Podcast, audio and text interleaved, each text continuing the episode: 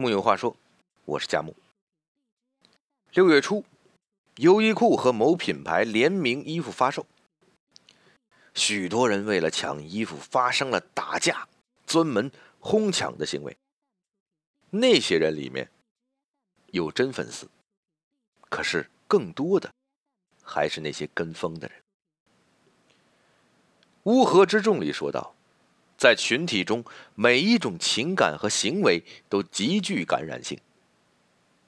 生活在这个时代，我们难免都会被卷入群体性的疯狂中。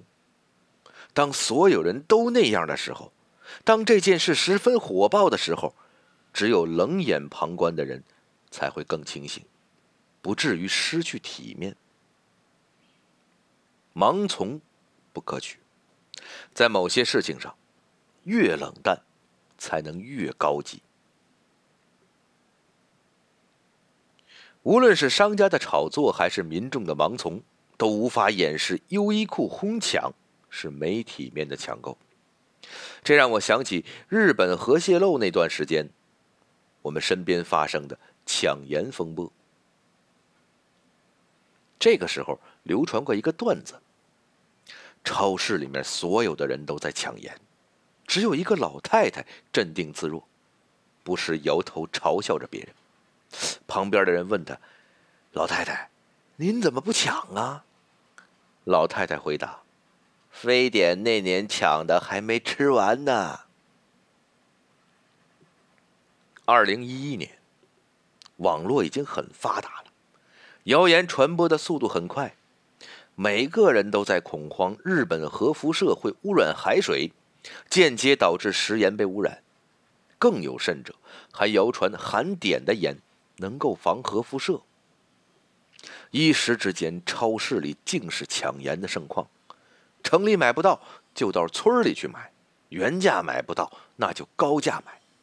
新闻报道里有很多人一次性买了几十包囤着，那是够用五六年的量。他们应该庆幸，食盐的保质期够长。恐慌是正常的，但这样盲目的、疯狂的抢购，却很少有人抑制恐慌、冷静想想这个情况。食盐的获取有海盐和湖盐，我国有青海湖，有柴达木盆地，有盐都自贡，产量非常庞大。在全年盐的消耗量中，只有百分之十五是来自海水。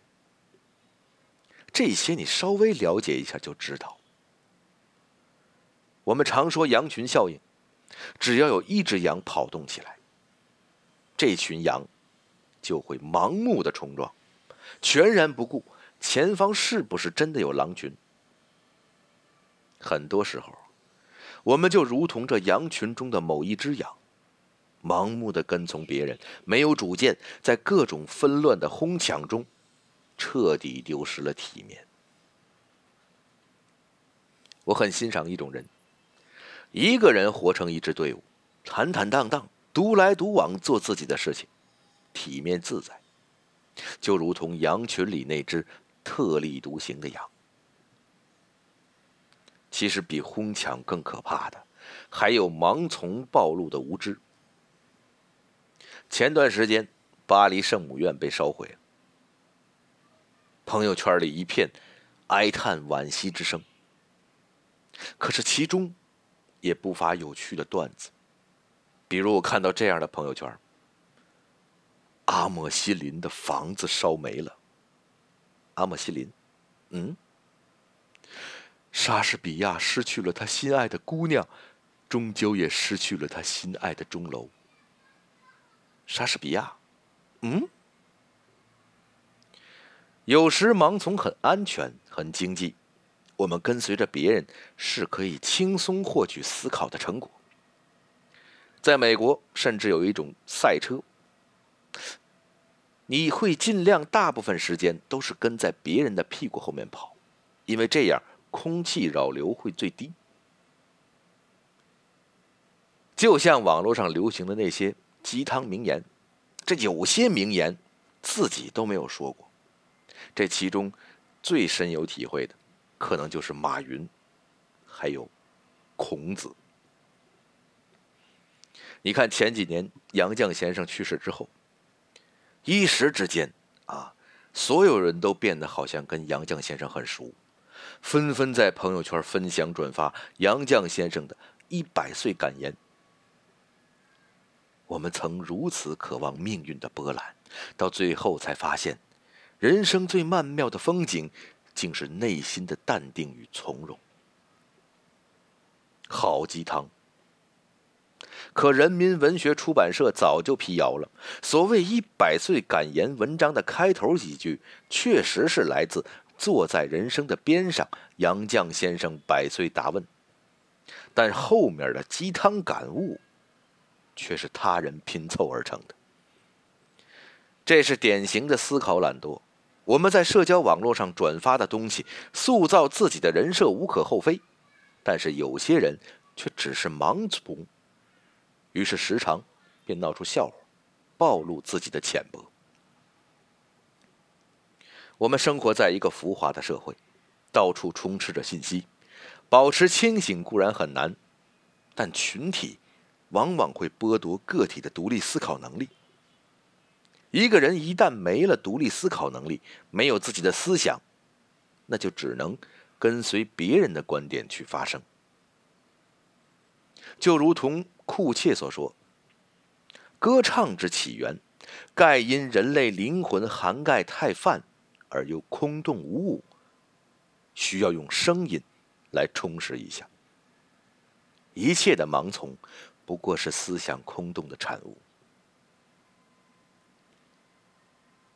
在这些每次出现的火热的群体事件之后，总会想起一个人来，那就是蔡康永。蔡康永一直是一个体面冷峻的旁观者。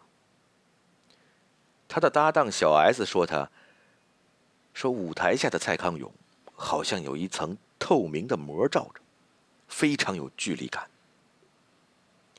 即使是十年搭档，蔡康永也很少和小 S 同坐一辆车回家，因为他努力与这些热闹保持着距离。他自己说：“冷淡的最好的事情，就是你可以对很多事情说不要，然后你才能专注的做你想做的事情。”每件事情都兴高采烈，都充满热情，这算什么人？蔡康永有贵族自带的孤高和清醒，他有自己的想法和要做的事情。即便对世界呈以温柔的面孔，可心底却还是存有对世道的冷峻。娱乐圈是个大染缸，每天都在上演着魔幻现实，有勾心斗角、玩弄权谋。有红男绿女、八卦丑闻，但蔡康永一直冷眼相看，保持距离，温柔到甚至有点冷淡。他以前做节目，嘉宾无论是怎么样的名人富豪，不管地位职业，蔡康永都统统称之为先生和小姐，不客套，不自荐，平等待人，体面做事。正是他的冷，我们才看到他的体面与高情商。因为冷眼观世，与名利场保持了距离，他才清晰的知道自己要做什么样的节目。因为冷情待人，才有他独有的温柔，不过分热闹，也不过分冷酷。人间最舒服的时刻，从来不是喧闹，而是冷静下来的那一刻。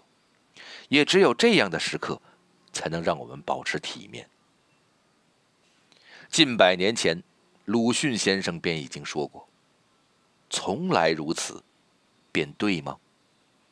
如今，怕是先生还要再补上一句：“人人如此，便对吗？”木有话说，我是佳木，咱们下回接着聊。